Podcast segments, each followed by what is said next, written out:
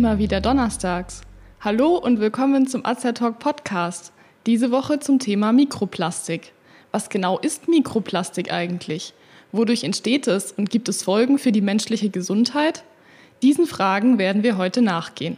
Ich bin Sandra und Talk ist das rezeptfreie und gut wirksame Format von Azerta. Informationen garantiert ohne Nebenwirkungen. Tipps von Apothekerinnen und heute auch von mir für Ihre Gesundheit.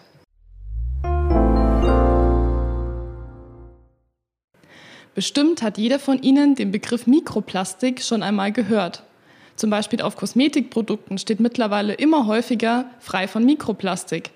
Doch was genau ist Mikroplastik und wie entsteht es? Bei Mikroplastik handelt es sich um Kunststoffpartikel, die so klein sind, dass man sie teilweise nur unter dem Mikroskop erkennen kann. Sie lassen sich also nicht so leicht entdecken wie zum Beispiel eine achtlos weggeworfene Plastikflasche oder Plastiktüte. Im Gegenteil, die Größe von Mikroplastik ist im Schnitt kleiner als 5 mm. Wie aber gelangt Mikroplastik in die Umwelt? Hierfür gibt es verschiedene Ursachen. In Deutschland sind Autos die größte Quelle für Mikroplastik. Das mag erst einmal komisch klingen, denn so gut wie niemand stellt sein Auto achtlos in der Natur ab und ein Auto besteht ja gar nicht zu 100 Prozent aus Plastik. Der Übeltäter ist in diesem Fall der Reifen. Durch den Reifenabrieb auf der Straße, der unter anderem beim Bremsen entsteht, bleibt Mikroplastik zurück, das dann bei Regen in die Kanalisation gelangt. Auch wenn ein Kunstrasen im Garten das ganze Jahr über gleich grün ist, dieser kann ebenfalls die Bildung von Mikroplastik begünstigen. Beim Laufen über den Rasen können einzelne grüne Halme abbrechen und diese gelangen in Form von Plastik und später Mikroplastik in die Umwelt. Außerdem produzieren wir bei jedem Waschgang in der Waschmaschine Mikroplastik, das insgesamt bis zu 35 Prozent des Mikroplastiks in den Meeren ausmacht. Der Grund liegt hier vor allem in der synthetischen Kleidung, wie zum Beispiel Vlies. Bei jedem Waschgang werden bis zu 2000 winzige Kunststofffasern in das Abwasser gespült, da die Waschmaschine diese nicht filtern kann. Zu Beginn habe ich ja schon von Mikroplastik in Kosmetikprodukten gesprochen. Wie kann man sich das nun vorstellen? Hier wird Mikroplastik beispielsweise als Schleifmittel in Peelings verwendet und ersetzt oder ergänzt so die Sandkörner, die die abgestorbenen Hautschüppchen entfernen sollen. Doch Mikroplastik muss nicht immer nur in fester Form vorliegen. Kosmetika können auch mit Mikroplastik versetzt werden, das in flüssiger, gel- oder wachsartiger Form vorliegt. Um zu verstehen, ob bzw. wie sich Mikroplastik auf unsere Gesundheit auswirkt, muss man den Weg kennen, den so ein kleines Partikel durchläuft und wohin es überall gelangen kann. Dadurch, dass Mikroplastik eben mikro, also sehr klein ist, kann es durch Wind- oder Wasserströmungen leicht über große Distanzen transportiert werden. Es wurde mittlerweile sogar in der Tiefsee in einer Tiefe von 8250 Metern und in den entlegensten Regionen der Arktis nachgewiesen. Unsere Kunststofffasern aus dem Fließpullover gelangen durch den Waschgang also in die Kanalisation. Dort ist die Reise aber nicht zu Ende. Das Mikroplastik landet dann im Klärschlamm, der als Dünger für Felder verwendet wird. Kommt es dann zum Beispiel zu starken Regenfällen oder Hochwasser, gelangen die Plastikpartikel von den Feldern in Meere und Flüsse. An Land können teilweise noch größere Konzentrationen von Mikroplastik als im Wasser nachgewiesen werden, da zum Beispiel Plastiktüten in der Landschaft zu Mikroplastik zerfallen. Auch gibt es bei der Konzentration regionale Unterschiede. In den USA oder Indien wurde doppelt so viel Mikroplastik nachgewiesen wie in Europa oder Indonesien. Trotz der regionalen Unterschiede nimmt jeder Mensch jede Woche bis zu 5 Gramm der winzigen Plastikteile auf.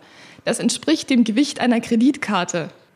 Doch wie gelangt das Mikroplastik eigentlich in unseren Körper? An der Universität Münster wurde in diesem Zusammenhang die Konzentration von Mikroplastik in Wasserflaschen aus Plastik und Glas untersucht. In den Mehrwegflaschen aus Plastik und den Glasflaschen konnten dabei bis zu 300 Partikel pro Liter gefunden werden. Das Erstaunliche dabei war, dass mehr Mikroplastik in Glasflaschen als in Einwegplastikflaschen gefunden wurde. Die Forscher vermuten, dass durch die mehrmalige Benutzung der Plastikflaschen die Innenwände aufrauen und so eher Mikroplastik an das Wasser in der Flasche abgegeben wird. In der Glasflasche entsteht das Mikroplastik am ehesten bei der Verwendung von Bürsten, um die Mehrwegflaschen zu reinigen. Die kleinen Partikel konnten bei einigen Fischarten sowohl im Süß- als auch im Salzwasser nachgewiesen werden, da die Fische das Mikroplastik im Wasser beispielsweise durch ihre Nahrung aufnehmen. Auf Fisch verzichten müssen sie deshalb aber trotzdem nicht. Da sich die meisten Mikroplastikpartikel im Verdauungstrakt der Fische finden lassen und dieser meist nicht gegessen wird, nimmt man beim Verzehr von Fisch nur geringe Mengen Mikroplastik zu sich. Diese sind für den Menschen laut aktuellem Forschungsstand unbedenklich. Hat Mikroplastik Auswirkungen auf unsere Gesundheit und wenn ja, welche sind das? Diese Frage werden Sie sich nach diesen Informationen sicher stellen. Zunächst einmal, es besteht laut aktueller Forschungslage kein Grund, sich beunruhigen zu lassen. Unser Körper kann sich gegen viele Partikel wehren, da er über natürliche Schutzmechanismen verfügt, wie zum Beispiel Schleimhäute. Verschluckt man sich beispielsweise an einem Sandkorn, dann kann der Körper dieses auf verschiedene Arten wieder ausscheiden. Allerdings hat Mikroplastik eine andere Zusammensetzung als Sand, sodass manche Forscher glauben, dass Mikroplastik könne sich im Körper einlagern und dort zum Beispiel zu Entzündungen führen. Generell ist die Frage, welche gesundheitlichen Folgen Mikroplastik für den Menschen haben kann, noch nicht detailliert erforscht. Ob man Mikroplastik einatmen kann, ist zum Beispiel vollkommen unerforscht. In Kosmetikprodukten schaden die kleinen Partikel eher nicht, da die dort verwendeten Kunststoffteilchen in der Regel eher größer sind und so über die gesunde Haut nur schwer aufgenommen werden können. Geforscht wurde allerdings noch nicht im Bereich von erkrankter Haut und Schleimhaut. Die WHO spricht momentan davon, dass die Konzentration in unserem Trinkwasser so gering ist, dass keine Gefahr bei dessen Konsum besteht. Trotzdem gibt es Forderungen, vorsorglich das Wasser zu filtern. Auf diese Weise können bis zu 90 Prozent aller Partikel aus dem Wasser entfernt werden. In den nächsten Jahren ist aufgrund der Aktualität des Themas zu erwarten, dass die Forschung weitere Fortschritte in diesem Bereich machen wird. Momentane Schwierigkeiten ergeben sich eher bei den technischen Geräten und Instrumenten, die in der Forschung verwendet werden. Filtertechniken können bisher die sehr kleinen Teile nicht herausfiltern. Gerade aber diese sehr kleinen Partikel sind in Bezug auf die Aufnahme durch den Menschen und deren Auswirkungen entscheidend. Hier ist also nicht nur weitere Forschung notwendig, sondern es sind auch technische Fortschritte erforderlich. Eine gute Nachricht an dieser Stelle ist, nicht überall findet sich Mikroplastik. Forscher sind sich derzeit einig, dass in Steinen, tiefen Erdschichten, Grundwasserleitern und Pflanzen, also zum Beispiel auch in Gemüse, kein bzw. äußerst wenig Mikroplastik zu finden ist. Was kann man selbst gegen Mikroplastik tun? Hierbei geht es um Maßnahmen, die sowohl die Produktion als auch die Aufnahme von Mikroplastik verringern können. Zunächst sollten Abfälle nicht achtlos in der Natur entsorgt werden. Wie Sie ja gehört haben, zersetzen sich weggeworfene Plastikbecher etc. in der Natur zu Mikroplastik. Sie können auch darauf achten, welche Inhaltsstoffe sich in bestimmten Kosmetikprodukten befinden.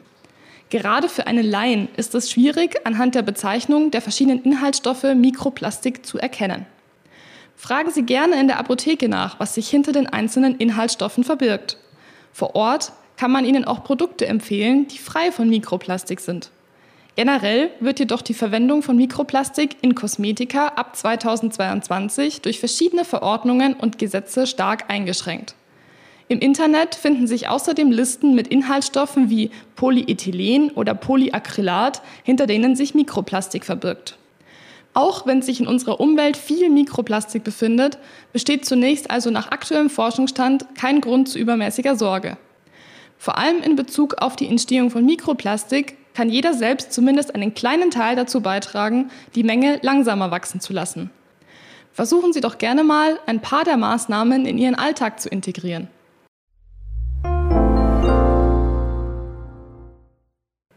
Wenn Sie sich für uns oder für unsere Fortbildungsvideos interessieren, besuchen Sie uns gerne auf azerta.de oder hören Sie unseren Beitrag Wir sind Azertalk. Wir weisen darauf hin, dass dieser Beitrag keinen Ersatz für eine persönliche Beratung bei einem Arzt oder Apotheker darstellt, dass er keine Therapie ersetzt und lediglich der Information dient. Thematisch erhebt der Beitrag keinen Anspruch auf Vollständigkeit. Vielen Dank fürs Zuhören, empfehlen Sie uns gerne weiter und bis zum nächsten Donnerstag. Bleiben Sie gesund und informiert.